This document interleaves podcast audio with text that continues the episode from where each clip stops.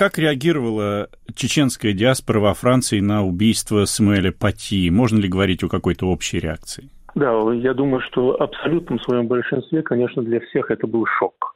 В буквальном смысле шок. Люди писали, звонили друг другу, не могли понять, что происходит. Шок даже не потому, что там чеченец, как сразу пытались указать некоторые СМИ на национально. Нас больше волновало не сам факт, что он был чеченцем, а факт то, что преступление такого рода убийства мог сделать 18-летний парень. Все-таки этот подросток. То есть какие тараканы должны быть в голове у 18-летнего парня, который идет заведомо зная, что он будет таким образом жестоко убивать этого человека, потому что он взял с собой два ножа, как выяснилось теперь. Для чеченцев, я думаю, что и как и для всех французов, реакция была однозначно шоковая. Это первое, что было вообще по всей стране. Именно в какой форме было совершено это преступление. Вот это было для всех совершенно непонятно, абсолютно неприемлемо. Вряд ли нормальный человек может пытаться это как-то даже объяснить. Первое, буквально через несколько часов, когда сообщили о том, что это произошло, не зная даже точно, чеченец он или нет по этническому своему происхождению. Самая крупная организация чеченцев по Европе, это Ассамблея чеченцев Европы, сделала тут же заявление именно с осуждением этого преступления. Опять же, повторюсь, даже не знаю, что стопроцентно, не будучи убежденным, что это чеченец. То есть для всех это было совершенно неожиданно, это было совершенно неприемлемо. В буквальном смысле вряд ли даже некоторые до сих пор отошли от этого. Первое, что говорили между собой, это, конечно, было слово «шок». Может ли это убийство сказаться на положении чеченской диаспоры, на положении тех, кто ищет сейчас во Франции политического убежища? Я помню, как летом мы с вами обсуждали беспорядки в Дижоне, и вы подробно рассказывали, кто их спровоцировал.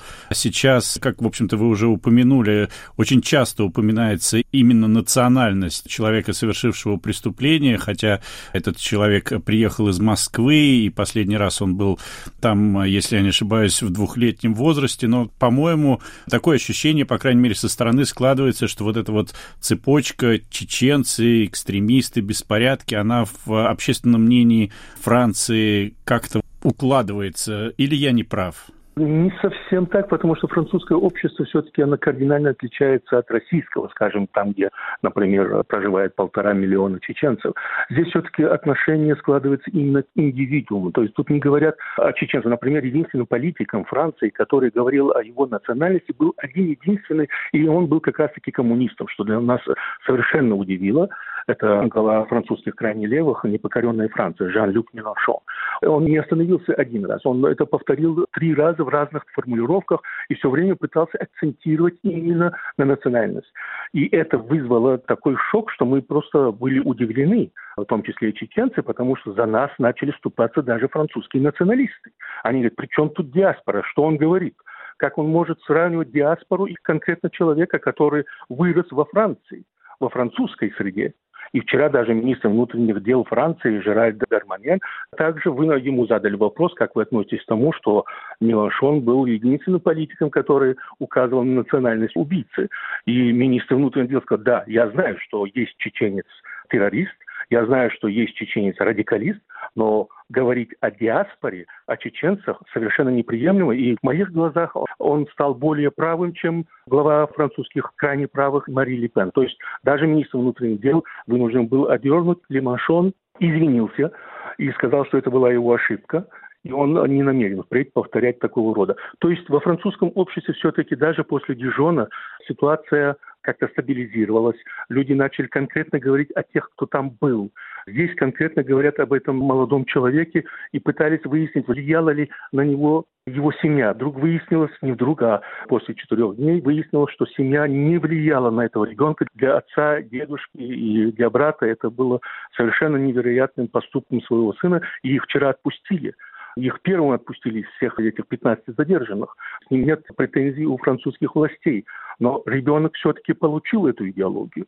Здесь важно теперь для французского общества выяснить, каким образом ребенок, который учится в средней школе, получает именно такого рода идеологию. Откуда он получает и как он погружается в обход того, что родители не замечают изменений в своих детях. То есть для Франции сейчас стоят совершенно новые вопросы, чем чеченская диаспора которая могла бы быть каким-то образом помехой для французского общества. Нет, совершенно не так. Чеченцы очень хорошо интегрировались во французское общество. И абсолютному большинству нет никаких и не может быть проблем. Все охранные агентства, это, ну, все это, конечно, перебор. Многие охранные агентства, это, конечно, чеченцы.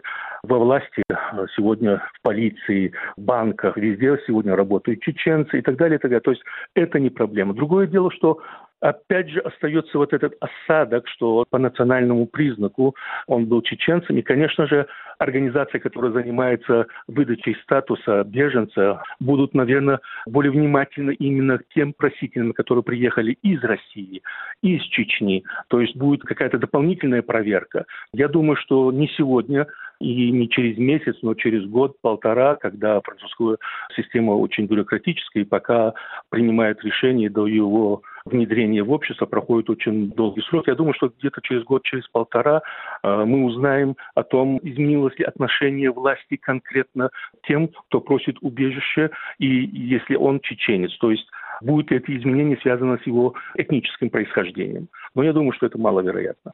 А можно ли верить сообщениям российских средств массовой информации о том, что Франция сейчас якобы ищет контактов с Россией, о том, чтобы договориться о высылке исламских радикалов, приехавших из России во Францию? Вы знаете, первый раз это было сообщение месяц назад. Я как раз его отслеживал тогда, и были цифры 231 радикалист, которые они сейчас хотят выдворить, и была раскладка. Из них 200 7 или 209, не хочу врать, это были представители из Сирии, Ирака и так далее. То есть из тех регионов, куда Франция ни при каких обстоятельствах сегодня не может выслать их. То есть 90% это представители были именно из этого региона, Ближнего Востока. Оставшиеся 20-30 это были представители Северной Африки. Я, конечно, извиняюсь для тех, кто хотел бы слышать, что эти все 231 это чеченцы. На самом деле в этом списке не было ни одного представителя ни чеченцев, даже, скажем, из целой России. Никого не предполагалось выслать именно в этом списке из этих 231. Другое дело, что после того, что случилось, может быть, для того, чтобы как-то показать, что они что-то делают, они могут теперь включить туда одного или двух или трех чеченцев, но это, я думаю, что будет зависеть от политики Министерства внутренних дел. И для того, чтобы отправить в Россию, то есть депортировать из Франции, не нужна договоренность с Путиным, не нужна договоренность э, с кем-либо, потому что эта договоренность заключена в 2005 году. В 2005 году МВД Франции и МВД России заключили между собой соглашение о том, что вот в таких случаях они будут их высылать, то есть радикалистов или людей, которые обвиняются в преступлениях против человечности и так далее, и так далее. То есть это соглашение есть, его никто не отменял, разумеется. И для того, чтобы выслать чеченца или кого-либо, необходимо решение суда. Вот здесь у них начинается проблема у власти, потому что Чаще всего суд не дает такого соглашения. И поэтому французская система сама должна будет чуть-чуть нести коррективы в своих структурах МВД, чтобы как-то изменить эту ситуацию. Потому что высылка предполагает, что это должно быть решение суда. Не решение МВД, не решение президента, а именно суд. Какой бы он ни был суд, большой, маленький, региональный, сельский или он суд, который специально сформирует его в аэропорту Шарль-де-Голя, каким бы он ни был, он должен быть суд. И только на основании решения суда могут выслать человека человека.